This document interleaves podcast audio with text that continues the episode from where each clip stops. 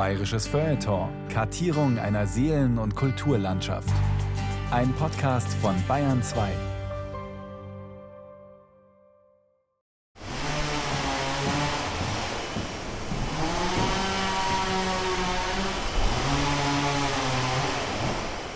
Macht das ja wahnsinnig Spaß, oder? Bei uns arbeiten. Das Schiene geht ja gar nicht. Ja, ist das so? Ja, das ist das Beste.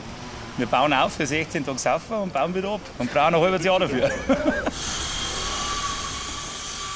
Menschen tun verrückte Dinge. Man weiß das und lässt es geschehen. Zum Beispiel auf einer großen leeren Fläche mitten im Herzen einer der teuersten Städte der Welt drei Monate lang riesige, bis zu 7000 Quadratmeter große und 15 Meter hohe Hallen aufzubauen, um diese zwei Wochen nach ihrer Fertigstellung wieder abzureißen. Und das nicht nur einmal, sondern mittlerweile schon weit über 100 Mal, jedes Jahr wieder und wieder und wieder. Und immer wieder kommt mit dieser verrückten Aktion ein großes Zittern in die teure Stadt um jene große Fläche herum und in das Land um diese teure Stadt herum und in die Länder um dieses Land herum und in die Kontinente um diese Länder herum, ob in Aubing, Augsburg oder Australien. Es pochen die Herzen, es scharren die Hufe, es lechzen die Kehlen, es werden die Tage, die Stunden, die Sekunden gezählt.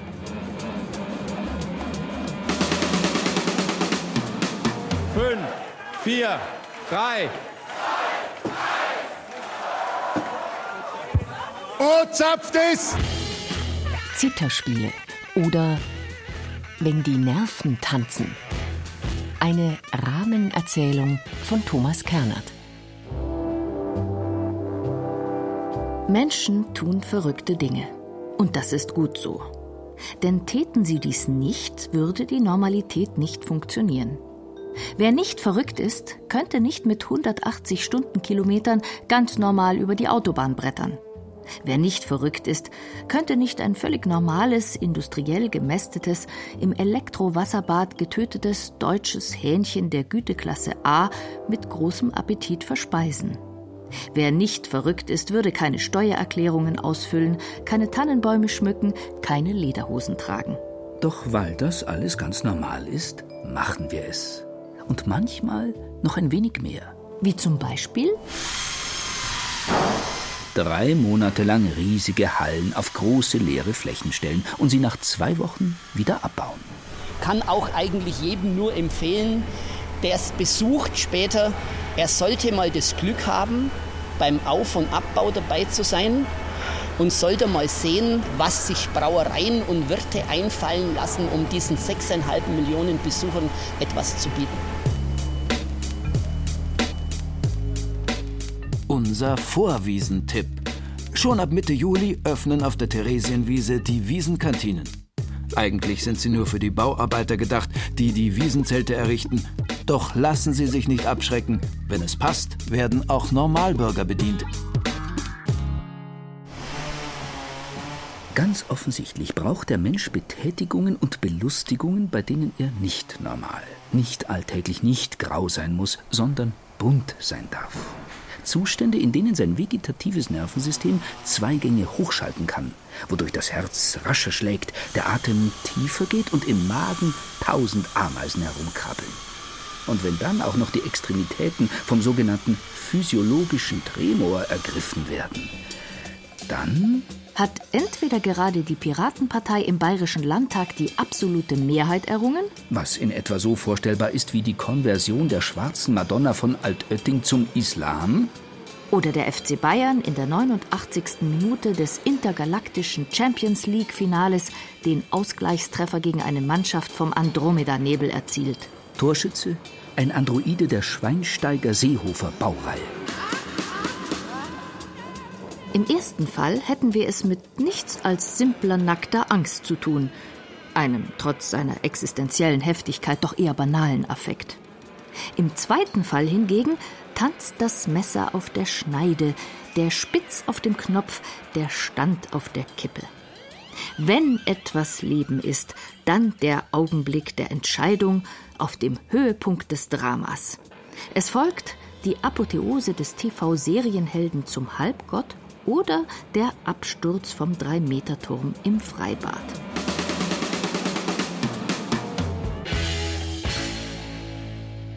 Seit der Erfindung des sogenannten Events ist der permanente emotionale Superlativ Teil der postmodernen Lebensführung.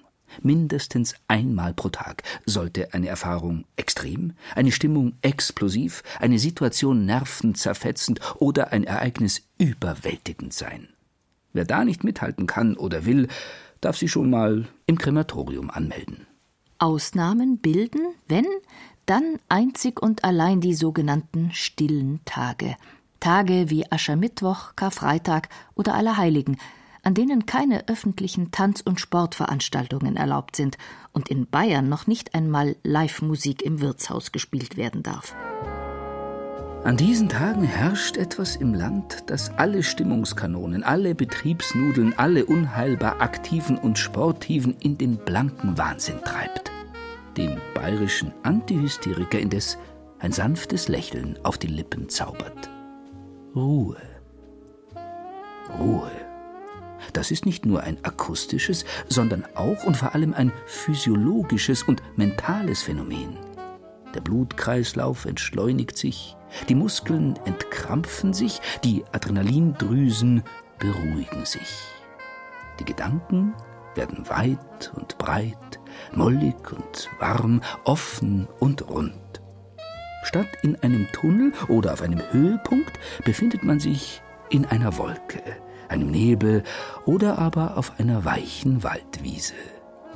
Nichts bewegt sich mehr, nichts wackelt, nichts zappelt, nichts zittert.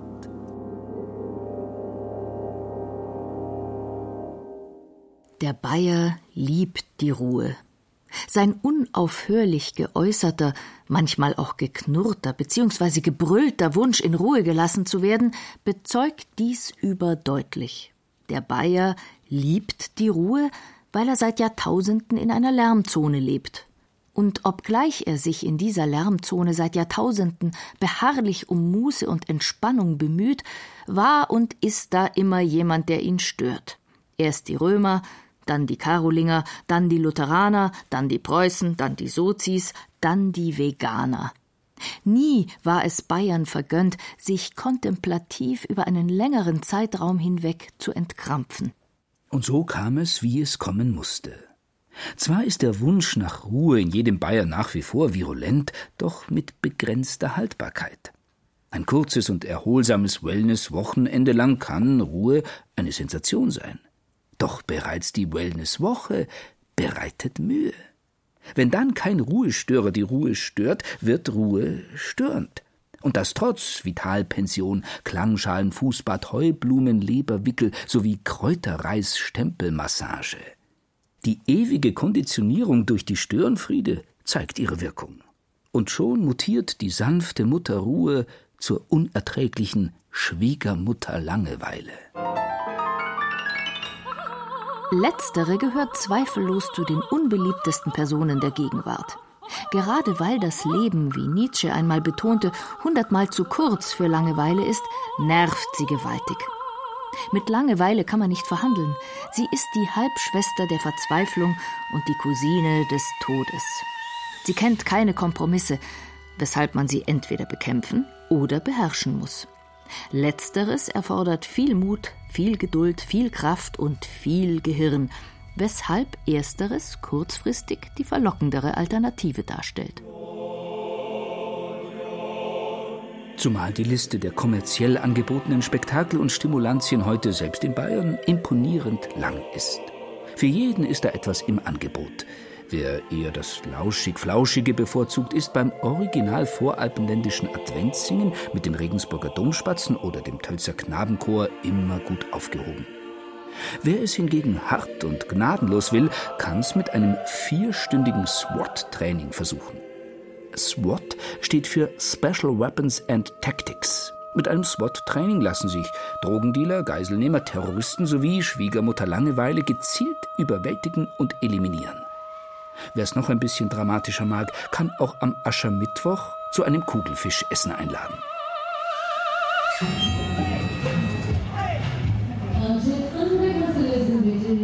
Zu den traditionell beliebtesten bayerischen Langeweile-Killern freilich gehört eindeutig das Volksfest. Das Straubinger Gäuboden-Volksfest, Die Würzburger Kiliani-Mess, der Augsburger Plärrer oder die Münchner Wiesen sind Spitzenevents ante rem. Erregungsarmen, unangenehmen Emotionen lassen sie ebenso wenig eine Chance wie dem Geldbeutel. Was allerdings nicht weiter ins Gewicht fällt, versorgen sie doch die in die Langeweile geworfene menschliche Existenz mit einem der effektivsten Aufputschmittel überhaupt, der Gaudi. Gaudi. Ja, habe ich gehört. Irgendwas, was äh, mit München zu tun hat. Weiß ich nicht genau. Gaudi. Gaudi ist, wenn man ein bisschen Blödsinn macht. Oder? Ist so. Gaudi? Ja, gescheites Bier halt, gell? ja, da stimme ich zu. Gute Musik, gute Stimmung, ja. ein gutes Bier und gute Leute. Das ist halt Gaudi für mich. Betont man die Gaudi auf dem I. Gaudi so ist sie männlich und ein katalanischer Architekt, der das Schräge dem Geraden und das Runde dem Eckigen vorzog. Betont man die Gaudi auf dem Au, so ist sie ein Adrenalin und oftmals auch alkoholhaltiger Gemütszustand, der ebenfalls das Schräge dem Geraden und das Runde dem Eckigen vorzieht. Historisch betrachtet ist sie eindeutig ein Gewächs des Glaubens, gewachsen auf dem Boden der Kirta, des Kirchweihtages, welcher in früheren Zeiten oftmals der einzige Tag im Kirchenjahr war, an dem man es so richtig krachen lassen durfte. Die Kirta war das Schräge und Runde in einer sehr geraden und sehr eckigen Welt. Die Kirta gehörte dem Fest, dem Feiern, der guten Laune, der Gaudi. Auf der Kirta wurde gesungen, getanzt, gesoffen. Die in Bayern traditionell hohe Zahl unehelich gezeugter Kinder soll angeblich in direktem Zusammenhang mit der Kirta-Gaudi stehen. Doch nicht allein historisch, sondern auch psychologisch verdankt die Gaudi viel dem Glauben. Dem Glauben an einen Rahmen. Ein Rahmen ist etwas Begrenzendes, vor allem aber etwas Beschützendes. Ein Rahmen beschützt ein Gemälde von Van Gogh vor einer ambitionierten Blümchentapete, eine Konvention vor bösen Überraschungen, eine Debatte vor themenfremden Einwänden. Beschützt wird, was der Rahmen erlaubt. Auf diese Art und Weise bietet der Rahmen, wie das Heilige, die herrliche Möglichkeit, nach innen zu fühlen und zu denken und das Außen zu vergessen. Auf einem bayerischen Volksfest befindet sich der bayerische Volksfestbesucher in einem von der Psychologie sogenannten Sicherheitszonenrahmen. Dieser markiert eine Enklave, ein Areal, einen institutionalisierten Raum, in welchem gefeiert, gespielt, sich amüsiert wird und zu dem die Gefahren des wirklichen Lebens Kraft sozialer Übereinkunft keinen Zutritt haben. Ähnlich wie in einer Kirche ist die Realität mehr oder minder suspendiert. Sorgen, Nöte und Gefahren haben auf dem Terrain des Volksfestes ebenso wenig etwas verloren wie Langeweile, Frust und schlechte Laune. Wer auf eine Kirta geht, um sich dort über seine Eheprobleme oder die allgemeinen Gefahren deutscher Waffenlieferungen an Länder der dritten Welt auszulassen, verletzt die stillschweigenden Regeln einer Parallelwelt, in der allein die Gaudi, die freudige Erregung des Feierns, das Wohlfühlzittern das Sagen hat. Herr Gaudi, ja, Gaudi da, ja, wenn man einen Scheiß macht, oder? Eben deshalb geht man zu einem bayerischen Volksfest auch nicht, wie man zu Aldi oder Lidl geht. Man besucht es, man betritt es. Und, ganz wichtig, man verkleidet sich. Dirndl, Lederhose, Landhausmini, Trachtenanzug. Unser Trachtentipp für Frauen.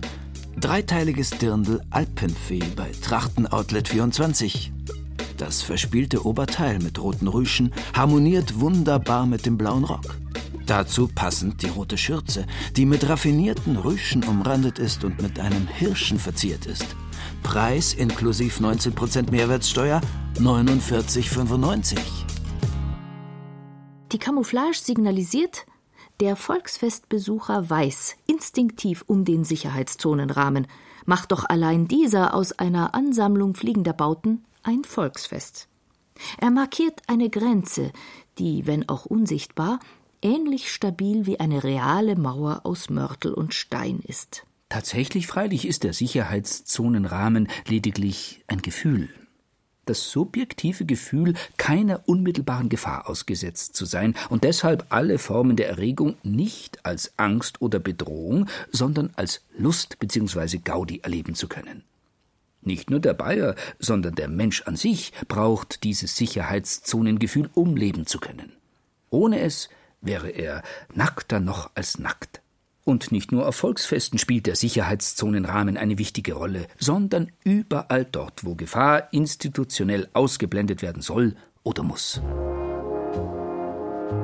Eine der wichtigsten, subjektiv gefühlten Sicherheitszonen ist für die meisten Menschen ihr Zuhause, ihr Wohnzimmer, ihre Küche, ihr Bad. Und selbst wenn es nur eine Tonne ist, so wie einst bei dem griechischen Philosophen Diogenes, macht der Sicherheitszonenrahmen ein Heim daraus.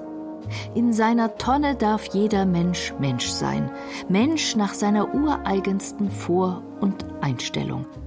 Im Inneren seiner Tonne, seines Wohnzimmers, darf er alles ignorieren, was im rahmenlosen Draußen Gefahr bedeuten könnte. Mit Blick auf das Volksfest bedeutet dies, obgleich eine Parallelwelt betretend, betritt der Volksfestbesucher immer auch irgendwie sein Zuhause. Dies lässt ihn, weil anders und doch gleich, weil parallel und doch quer, weil laut und doch leise, lustvoll zittern. So komplex verschoben und verschoben diese Konstellation ist, so offen ist sie gleichzeitig. Offen alles und nichts. Offen für neue Erfahrungen. Ich bin jetzt nicht so unbedingt der Wiesen-Fan, also dass ich das alles haben muss. Aber was ich mir eigentlich mit meiner Lebensgefährtin immer gönne, ist einmal am Abend die Lichter zu genießen und ein bisschen so, ja, den Umtrieb. Aber ich bin überhaupt nicht der Zeltgänger, möchte da überhaupt nicht rein, weil, äh, hm, jetzt kommt wieder so ein böser Satz, hier verwischen so die Grenzen der Evolution. das heißt also, wenn man im Zelt immer drin ist, dann glaube ich, sind wir wieder sehr instinktgesteuert und nicht intellektgesteuert. Im Alltagsleben hegt der Bayer eine gewisse Abneigung gegen Zweideutigkeiten. Zweideutigkeiten irritieren ihn, stoßen ihm unangenehm auf. Er mag es nicht, wenn etwas sowohl als auch einerseits und andererseits wischiwaschi ist. Ein Mann ist ein Mann, eine Frau eine Frau. Erst kommt die Arbeit, dann das Vergnügen.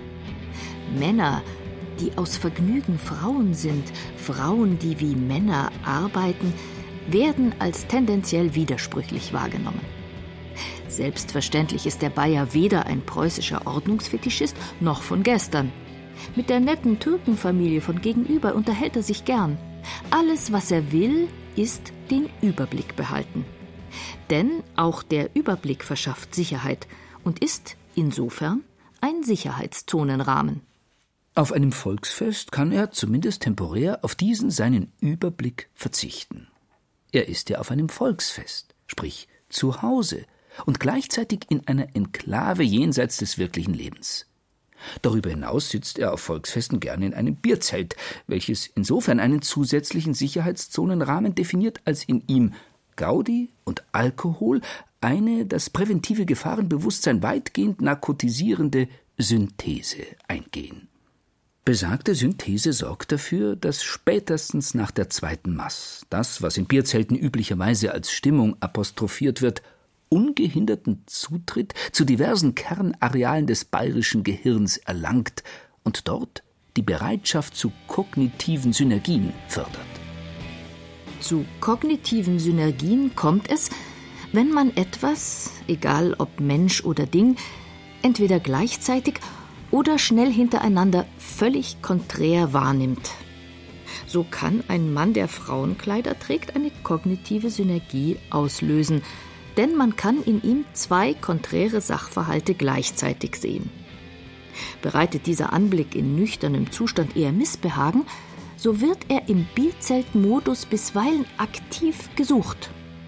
Sei es, indem man den Japaner von nebenan bayerische Kernsätze nachsprechen lässt und sich dabei totlacht, sei es, indem man die Zufuhr ethanolhaltiger Flüssigkeiten einfach weiter intensiviert. Und schon bekommen die Dinge um einen herum mehr als nur einen Rhythmus, mehr als nur eine Farbe, mehr als nur eine Form, wodurch sich die gesamte Umgebung plus Bierzelt erst zu drehen und anschließend langsam aufzulösen beginnt und derart in einen kognitiv-synergetischen Zustand ganz eigener Art übergeht. Sogar die Selbstauflösung bereitet in diesem Zustand letztendlich mehr Spaß als Pein. Viele Bierleichen lächeln auch nach Stunden noch still vor sich hin. Prost, Mitunter kann die Geborgenheit und Wärme eines doppelten Sicherheitszonenrahmens aber auch zu dem Verlangen führen, sich einmal so richtig daneben zu benehmen. Jeder Mensch kennt das. Jeder Mensch, der sich Normen unterziehen muss, und das müssen wir alle, jeden Tag, in fast jeder Situation, hegt irgendwo in seinen hintersten Seelenecken den klammheimlichen Wunsch, diese Normen ein ganz klein wenig zu brechen. Die meisten Erwachsenen freilich vergessen im Laufe ihrer zivilisatorischen Domestizierung diesen rebellischen Impuls und begnügen sich damit, ab und an bei Rot über die Straße zu gehen, im Halteverbot zu parken oder bei der Steuererklärung eine Restaurantrechnung falsch anzugeben. Sehr prickelnd ist das nicht. Wesentlich mehr Spannung verspricht da zum Beispiel ein Flirt mit der vermummten Dame am Nachbartisch. Zumal, wenn ihr Lebenspartner ebenfalls am Nachbartisch sitzt, augenfällig ein Ölscheich ist und dem Geschehen mit wachsendem Unmut folgt. Berliner wiederum werden schnell fuchsig, wenn man ihre kulinarischen Gepflogenheiten kritisiert.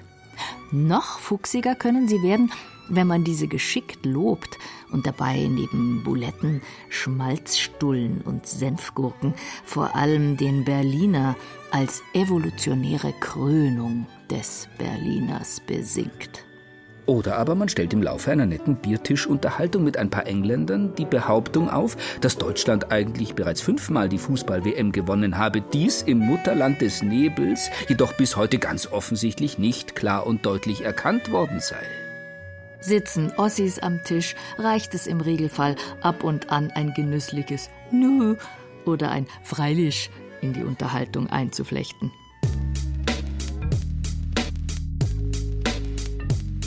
Unser Kommunikationstipp. Schlagen Sie nicht zu. Betrunkene sind verblüffend schmerzunempfindlich. Mit einem normalerweise sehr schmerzhaften Schlag werden Sie den Angreifer nicht stoppen, sondern nur noch mehr reizen. Der Sicherheitszonenrahmen ist indes nicht die einzige Umrandung, mit der sich auf der Suche nach Nervenkitzel die Gefahr psychisch minimieren lässt. Gerade bei einer Bierzeltschlägerei kann es von großem Vorteil sein, sich auf mehr als auf entmilitarisierte Zonen zu verlassen. In den Verrenkungen eines Handgemenges spielt die Zuversicht in eigene Fähigkeiten eine entscheidende Rolle. Wer sich da nicht vor Angst in die Hosen machen, sondern genussvoll beteiligen will, sollte auf jeden Fall ein gewisses Vertrauen in seine Nahkampftechnik entwickelt haben. Womit wir auch schon dem zweiten Rahmentypus einen Namen gegeben hätten. Vertrauensrahmen. Was mache ich, wenn ich Bäcker bin und Semmeln backe? Ich vertraue in meine Fähigkeiten als Bäcker. Was mache ich, wenn ich als Finanzbeamter eine Steuererklärung von Uli Hoeneß zu bearbeiten habe? Ich rümpfe die Nase und vertraue in meine Fähigkeiten als Finanzbeamter. Was mache ich, wenn ich in ein Flugzeug steige? Ich trinke einen Automatenkaffee und vertraue in die Fähigkeiten der Piloten, die das Flugzeug fliegen werden der Techniker, die das Flugzeug gewartet, der Mechaniker, die das Flugzeug zusammengebaut, der Ingenieure, die das Flugzeug konstruiert haben, sowie in die Fluglotsen und die Bürokraten des Luftfahrtbundesamtes. Vertrauen ist gut, Kontrolle ist besser, lautet eines der dümmsten Kleinode des internationalen Zitatenschatzes. Dumm deshalb, weil selbst die akribischste Kontrolle an irgendeinem Punkt auf Kontrolle verzichten und darauf vertrauen muss, dass die bis dato getätigte Kontrolle ausreichend ist. Woraus folgt? Am Ende des Tages müssen wir, ob wir wollen oder nicht, vertrauen. Weshalb es extrem wichtig ist, den Vertrauensrahmen als Voraussetzung für künftige Zitterspiele extrem penibel zusammenzuzimmern. Und dies von frühester Jugend an. Kinder sind die Bäcker, Piloten, Ingenieure und Bürokraten von morgen. Um in bayerischen Zitterspielen auch künftig bestehen zu können, muss ihr Urvertrauen von frühester Jugend an kontinuierlich gefordert und gefördert werden. Und auch hier spielt das Volksfest, die Kirta, die Wiesen, wie sollte es anders sein, eine tragende Rolle. Spätestens wenn das Kind seine ersten Kindergartenerfahrungen macht, sollte es unbedingt mit einem Karussell in Berührung gebracht werden. Das Kinderkarussell trainiert das Vestibularsystem, das für das Gleichgewicht zuständig ist, sowie Geschicklichkeit und Orientierungsfähigkeit. Darüber hinaus sammelt das Kind im Karussell erste Erfahrungen als Elefantenreiter, Feuerwehrmann, Hubschrauberpilot oder Trambahnschaffner. Allesamt risikobehaftete Berufe, in denen man nur bestehen kann, wenn man seinen Fähigkeiten vertraut. Der Umstand, dass sich Karussells stets nur in einer Richtung im Kreise drehen, macht die Kinder darüber hinaus bereits in frühen Jahren mit der harten Erkenntnis vertraut, dass sich alles irgendwie wiederholt und die Struktur der Zeit, trotz aller zentrifugalen Kräfte, letztendlich ringförmig ist. Was nicht heißen soll, dass Sie, die Kinder, nicht ab und an auch geradeaus fahren sollten. Zum Glück sind mit BMW und Audi zwei der potentesten Vertreter der motorisierten Linearität in Bayern ansässig, so dass es hierzulande keinen Mangel an fortschrittsgläubiger Dynamik geben dürfte. Die Autobahnfahrt in einer PS-starken Limousine auf der linken Überholspur, wenn die Umwelt jenseits der Fensterscheiben im Wetterchaos versinkt, während innerhalb der Fahrzeugkabine tiefster Friede herrscht, demonstriert aufs Vortrefflichste, was ein gesunder Vertrauensrahmen zu leisten vermag. Alle vertrauen mit einem behaglichen Kribbeln in Mamas oder Papas Fahrkünste sowie das geschmeidige Zusammenspiel der verschiedenen Bordsysteme, unterfüttert vom behaglichen Schnurren des Twin Power Turbomotors. Neben der horizontal-zirkulären und der horizontal-linearen Bewegung erfreut sich in Bayern aber auch die vertikale Risikobewegung in mannigfaltiger Ausformung großer Beliebtheit.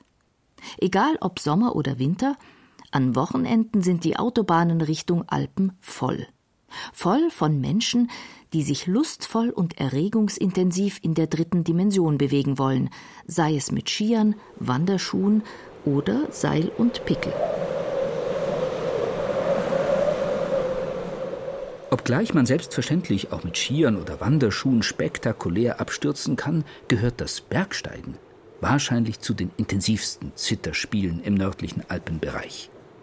Einen Sicherheitszonenrahmen gewähren die Westrinne des Plankenstein oder die Ostwand des Watzmann eindeutig nicht, weshalb letztlich alles auf den Vertrauensrahmen ankommt. Nur wenn dieser intakt ist, kann der Bergsteiger sein waghalsiges Tun genießen. Nur wenn er weiß, was er tut, wird er über sein Können hinaus mit An-, Aus- und Einblicken beschenkt, die ihresgleichen suchen.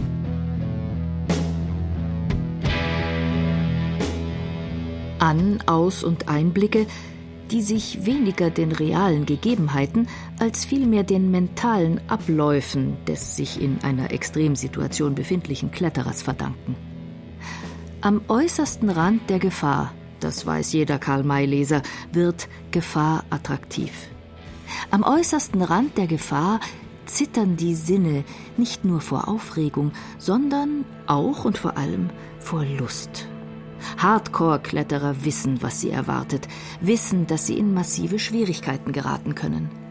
Aber sie wissen auch, dass sich durch diese Erregung jede Unregelmäßigkeit in der Felswand, jeder Spalt, jeder Windstoß in pures Gold verwandeln kann. Die Gefahr ist eine Lupe, die alles groß, wertvoll und erhaben macht. Die beherrschte Gefahr ist die Möglichkeit, diese einzigartige Erfahrung zu überleben und mit ins Tal, mit in die Niederungen des Alltags zu bringen. Wo sie allerdings, und auch das ist hinreichend bekannt, meist nicht allzu lange einmalig bleibt. Große Gefühle sind wie große Salatblätter. Sie welken schnell, müssen also wiederholt werden. Einmal klettern heißt immer wieder klettern, bis entweder die Sehnen in den Fingern nicht mehr mitmachen oder der Abgrund seinen Tribut gefordert hat. Die beliebteste Ersatzsportart von Extremalpinisten, die ihre Sucht überlebt haben, ist im Alter die narrative Rekonstruktion ihrer Seil- und Hakenerlebnisse in Echtzeit. Für die Zuhörerschaft nicht immer das reinste Vergnügen. Interessant in diesem Zusammenhang, sowohl das Sportklettern als auch viele andere als risikobehaftet eingestufte Sportarten wie Drachenfliegen, Fallschirmspringen oder Höhlentauchen werden vornehmlich von Männern betrieben. Ganz zu schweigen von König Fußball. Keine andere Sportart ist verletzungsintensiver, keine andere Sportart ist männerlastiger. Von den rund 25.000 Vereinen in Deutschland sind lediglich ein Fünftel Frauenvereine. Woraus allerdings nicht der Schluss gezogen werden sollte, dass Frauen Zitterspielen grundsätzlich weniger zugeneigt sein könnten.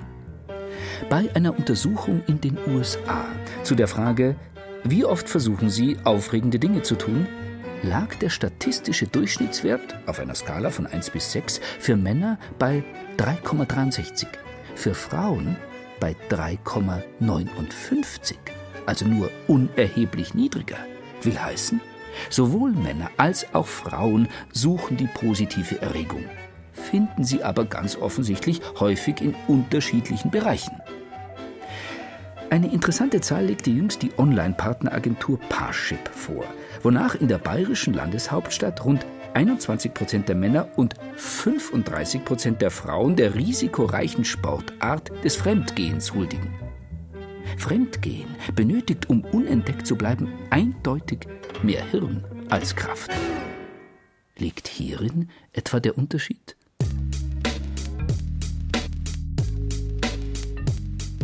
Unser Flirt-Tipp. Schauen Sie während Ihres Wiesenbummels Menschen, an denen Sie Interesse haben, direkt in die Augen. Halten Sie den Blick etwas länger, als eigentlich höflich wäre. Wenden Sie dann als Frau den Blick kokett ab, nur um gleich wieder hinzusehen. Gehen Sie danach etwas langsamer oder bleiben Sie bei jeder Gelegenheit stehen, um sich einen Stand oder ein Fahrgeschäft anzusehen? Sei's drum. Es gibt eine Apparatur, die sowohl von Männern als auch von Frauen geliebt wird, ohne dass man sich dabei die Knochen brechen oder danach den Scheidungsanwalt bemühen müsste. Zudem vereinigt diese Apparatur die zirkuläre Bewegungsrichtung des Kinderkarussells mit der dynamisch-linearen Beschleunigung des neuesten BMW-Modells sowie den vertikalen Verrücktheiten des Bergsteigens in sich, ohne den Vertrauensrahmen unnötig zu gefährden. Die Rede ist von der heimlichen Königin jedes Volksfestes, der Achterbahn. Die Vorläufer der Achterbahn aus dem 17. Jahrhundert waren künstliche Berge, an denen man hinunterrutschen konnte. Im 18. Jahrhundert entwarfen sodann vergnügungssüchtige Franzosen, Engländer und Amerikaner immer variantenreichere Berg- und Talbahnen, erst aus Holz, später aus Stahl. Die erste Achterbahn Deutschlands, die Riesenauto-Luftbahn, erblickte 1908 das Licht der Welt, und zwar in München. Ein Jahr später, 1909, feierte eine Holzachterbahn auf der Wiesen Premiere. Moderne Achterbahnen sind Zittersimulatoren mit integriertem Herzrasen und Nackenmuskelzerrung. Ihr einziger Zweck besteht darin, Menschen auf möglichst raffinierte und technisch sichere Art und Weise in den Genuss eines Schleudertraumas zu bringen und ihnen dadurch panikartige Lustschreie zu entringen. Es gibt Sit-Down-Coaster, Stand-Up-Coaster, Flying Coaster, Spinning Coaster, Water Coaster und noch einige andere Foltermethoden. Die höchste ist knapp 140 Meter hoch, die längste zweieinhalb Kilometer lang, die schnellste 240 Stundenkilometer schnell, die steilste 121 Grad steil. Die bei diesen Gegebenheiten auftretenden extremen G-Kräfte sind imposant und belasten Wirbelsäule, Bandscheiben, den Kreislauf sowie die Nerven der Insassen, weshalb gesundheitlich angeschlagenen Personen sowie Kindern, Schwangeren und Betrunkenen von diesem Vergnügen abgeraten wird. Vor allem letztere jedoch lassen sich von der Magie des TÜV gesicherten Zitterns besonders schwer abbringen. Ihr Vertrauensrahmen sowohl bezüglich der Wunder der modernen Technik als auch bezüglich ihrer körperlichen Belastbarkeit ist extrem stabil. Die Folgen sind absehbar. Oft schon nach der ersten Bergabfahrt, spätestens jedoch nach der ersten Inversion, entgleitet ihnen die Kontrolle über ihre Mageninhalte, welche sich alsdann schwallartig ausbreiten. Dennoch gilt die Achterbahn in allen ihren Variationen als ausgesprochen sicheres Fortbewegungsmittel. Jetzt am Freitag kommt der TÜV das erste Mal und dann geht er durch den Stahlbau und tut den Stahlbau abnehmen. Und dann kommt aber über eine Woche zieht sich die TÜV-Abnahme hin. Die Anlage ist jetzt 26 Jahre alt und ich bin auch 26 Jahre schon an der Anlage und es ist bis jetzt noch nichts passiert. Toi, toi, toi. Wir stecken jährlich auch über 200.000 Euro an Lager, Bandagen, Bremsbeläge und Auflagen, die wir vom TÜV kriegen. Wenn da irgendwelche Neuerungen sind, stecken wir im Jahr rein. Ein gewisser Richard Rodriguez, US-Amerikaner, verbrachte vor einigen Jahren insgesamt 49 Tage und Nächte in einer Achterbahn. Der Mann gilt seitdem als medizinisches Wunder. Mannheimer Ärzte, die seine Rekordfahrt beobachteten, fanden heraus, dass er nachts trotz Loopings in Tiefschlaf fiel. Untertags las er Zeitung. Klingt sensationell, schaut aber langweilig aus. Interessanter ist es da. Wenn das erste Wochenende die Schotten kommen mit den Schottenröckchen und dann haben sie mal keine Höschen drunter an oder irgendwelche Wetten abschließen. Ich muss halt ohne Hose fahren. Es gibt schon lustige Momente.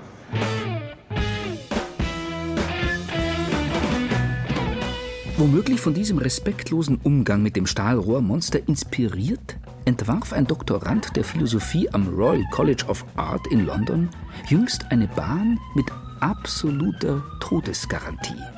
Mit seinen sieben aufeinanderfolgenden, immer enger werdenden Loopings wirkt der sogenannte Euthanasia Coaster, die Euthanasiebahn, so stark auf den menschlichen Körper ein, dass dem Gehirn der Sauerstoff entzogen wird da das Herz das Blut nicht mehr gegen die starken G-Kräfte pumpen kann. In dieser Achterbahn, die Gott sei Dank lediglich im Modell existiert, könne man sich, so ihr Erfinder, mit Eleganz und Euphorie das Leben nehmen.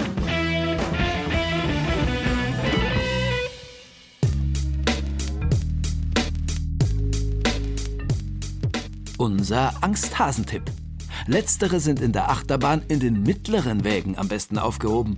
Freaks zieht es auf die vorderen Plätze, weil man dort am besten sieht, und auf die hintersten, weil sich dort die Beschleunigung noch brutaler anfühlt.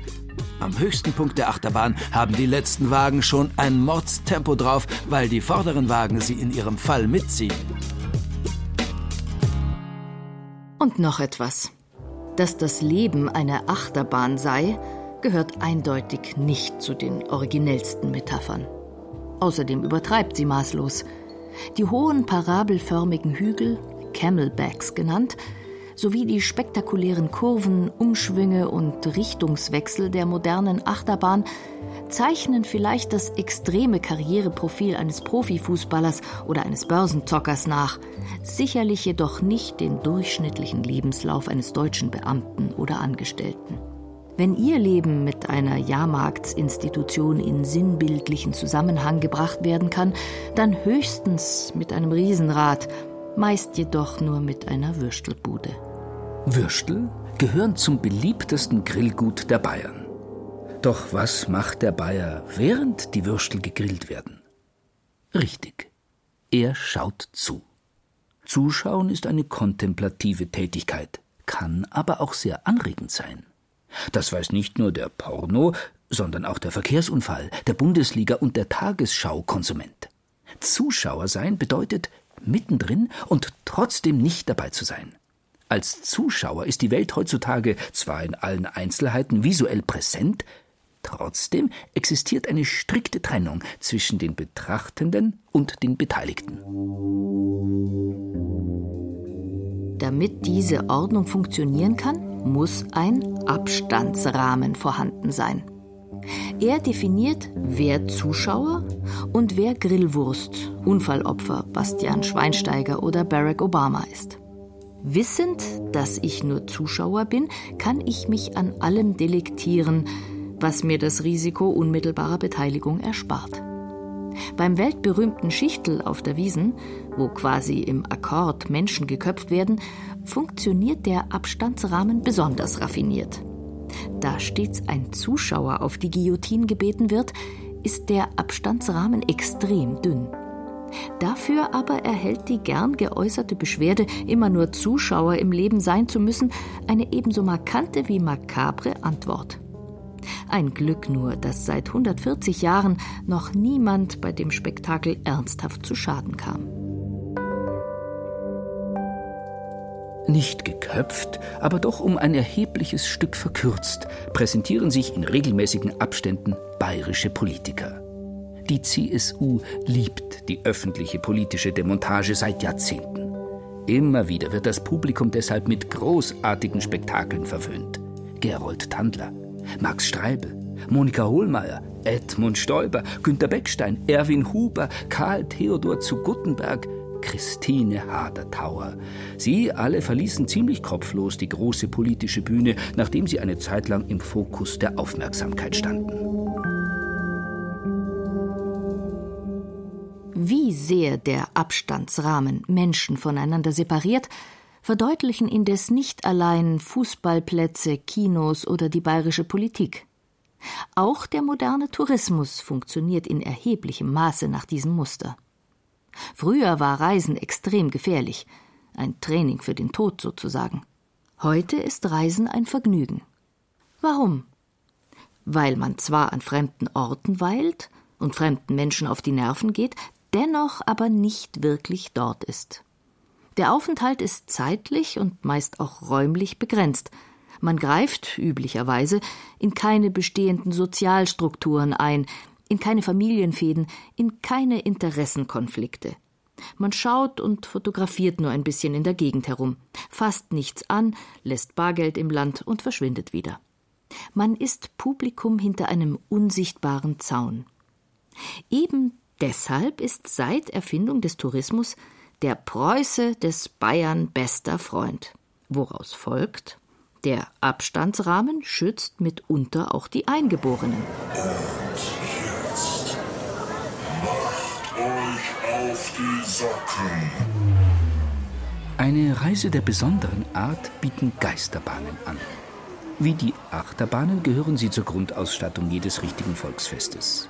Ihre geschmacklos schaurigen Fassaden sind Kult, so wie fettige Pommes, pappige Zuckerwatte und rosarote Plüschtiere.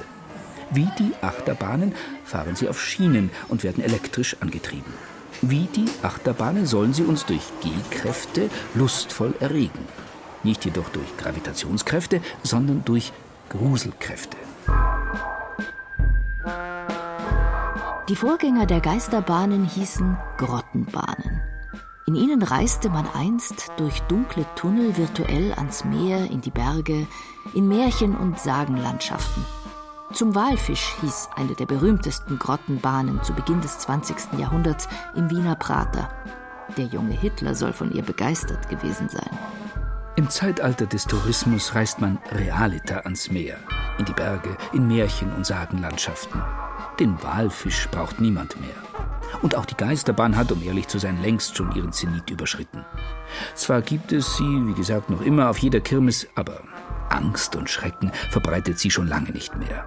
In diesem Genre haben Film und Fernsehen das Kommando übernommen.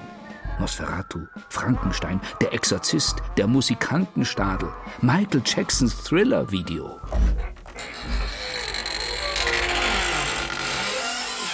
Die Kids von heute können bei so viel rot getünchtem Pappmaché und fleischfarbenen Silikon nur noch milde lächeln. Hollywood hat Maßstäbe gesetzt, die kein Fahrgeschäft mehr übertreffen kann.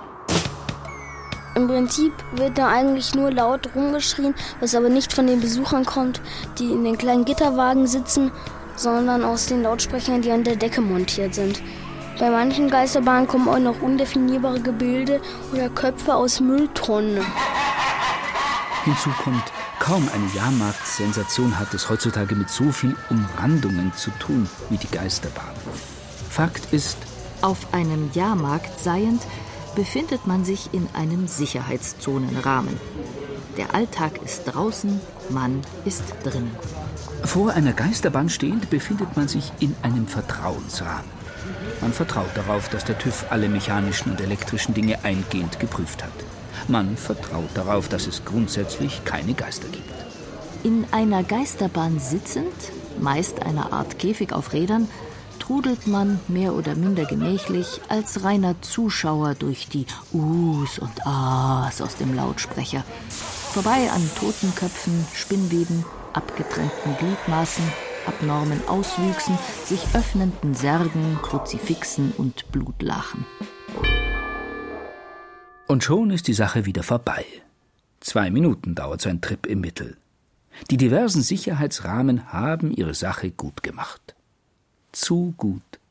Die legendäre Fahrt in die Unterwelt bestand wieder einmal nur aus billigen Effekten und grellen Stroboskopblitzen. Und am Ende merkt man, dass das Gruseligste der ganzen Geisterbahn eigentlich nur der unglaublich hohe Eintrittspreis von 7 Euro war. An dieser Stelle kann, wenn überhaupt, dann nur noch die Fantasie über die blasse Realität hinweghelfen. Auch sie, die Fantasie, gehört essentiell zur Zuschauerposition. Besäßen wir keine empathische Fantasie, wir könnten niemals emotional engagiert zuschauen, wären hilf- und gefühllose Opfer unseres Abstandsrahmens, würden Mord und Totschlag apathisch zur Kenntnis nehmen, den Fernseher anschließend ausschalten und gemütlich zu Bett gehen. So oft dies tatsächlich passiert, so oft aber auch nicht.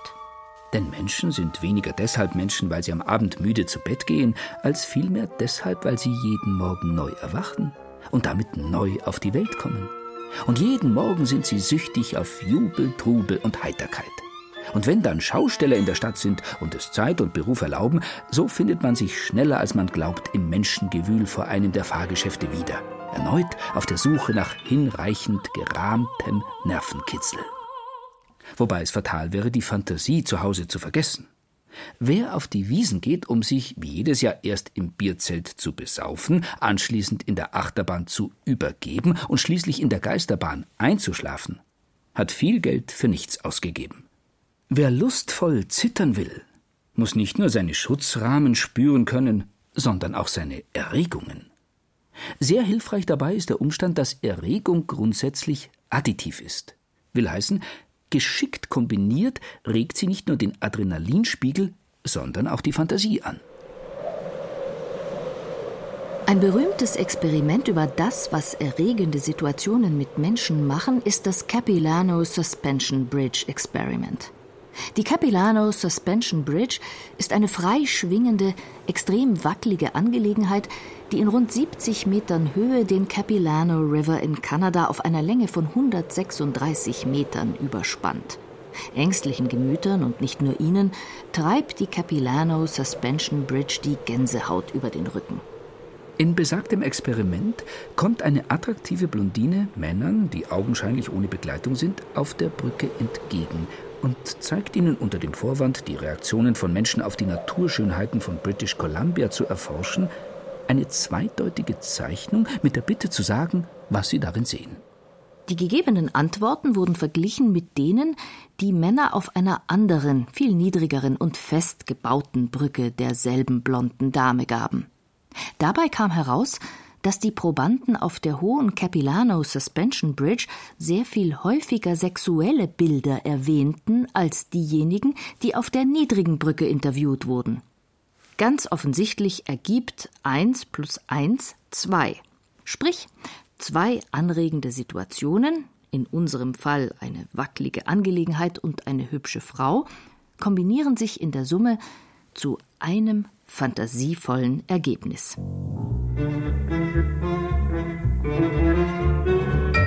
Für die Rettung der Geisterbahn kann dies nur bedeuten, sind Sie ein alleinstehender Mann, so lassen Sie sich Zeit.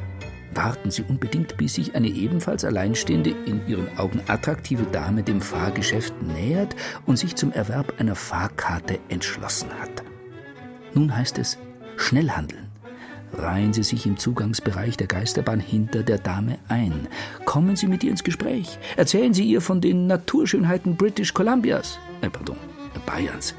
deuten sie ohne falsche Bescheidenheit an, dass sie trotz besseren Wissens noch an das Böse im Plastikmonster glauben und sich deshalb über einen mutigen weiblichen Schutzrahmen, egal ob Sicherheitszonen, Vertrauens- oder Abstandsrahmen, sehr freuen würden. Sind Sie eine alleinstehende Frau, so können Sie das soeben vorgeschlagene Spiel mitspielen. Oder aber auch einen Gegenvorschlag unterbreiten. Wenn schon Angst, dann richtige. Deshalb ab in den Power Tower.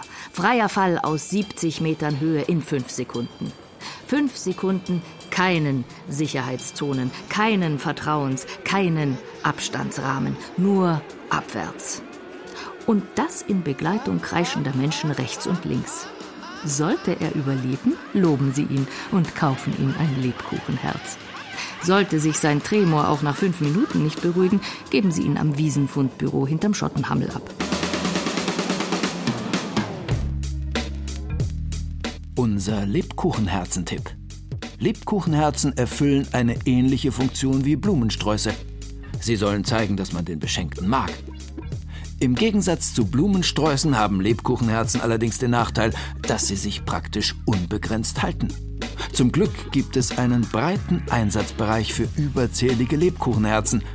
Zum Beispiel eignen sie sich aufgrund ihrer Konsistenz ideal als Dämmmaterial. Sie isolieren hervorragend gegen Kälte und Lärm.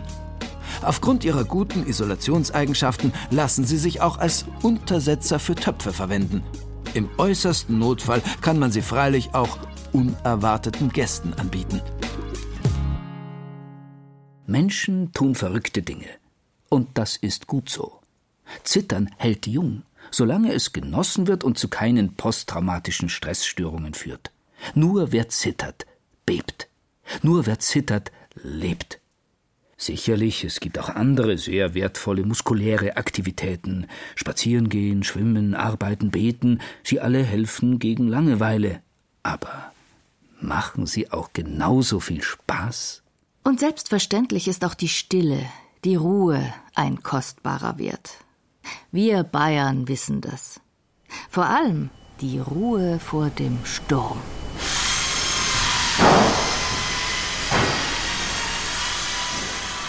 Zitterspiele oder Wenn die Nerven tanzen.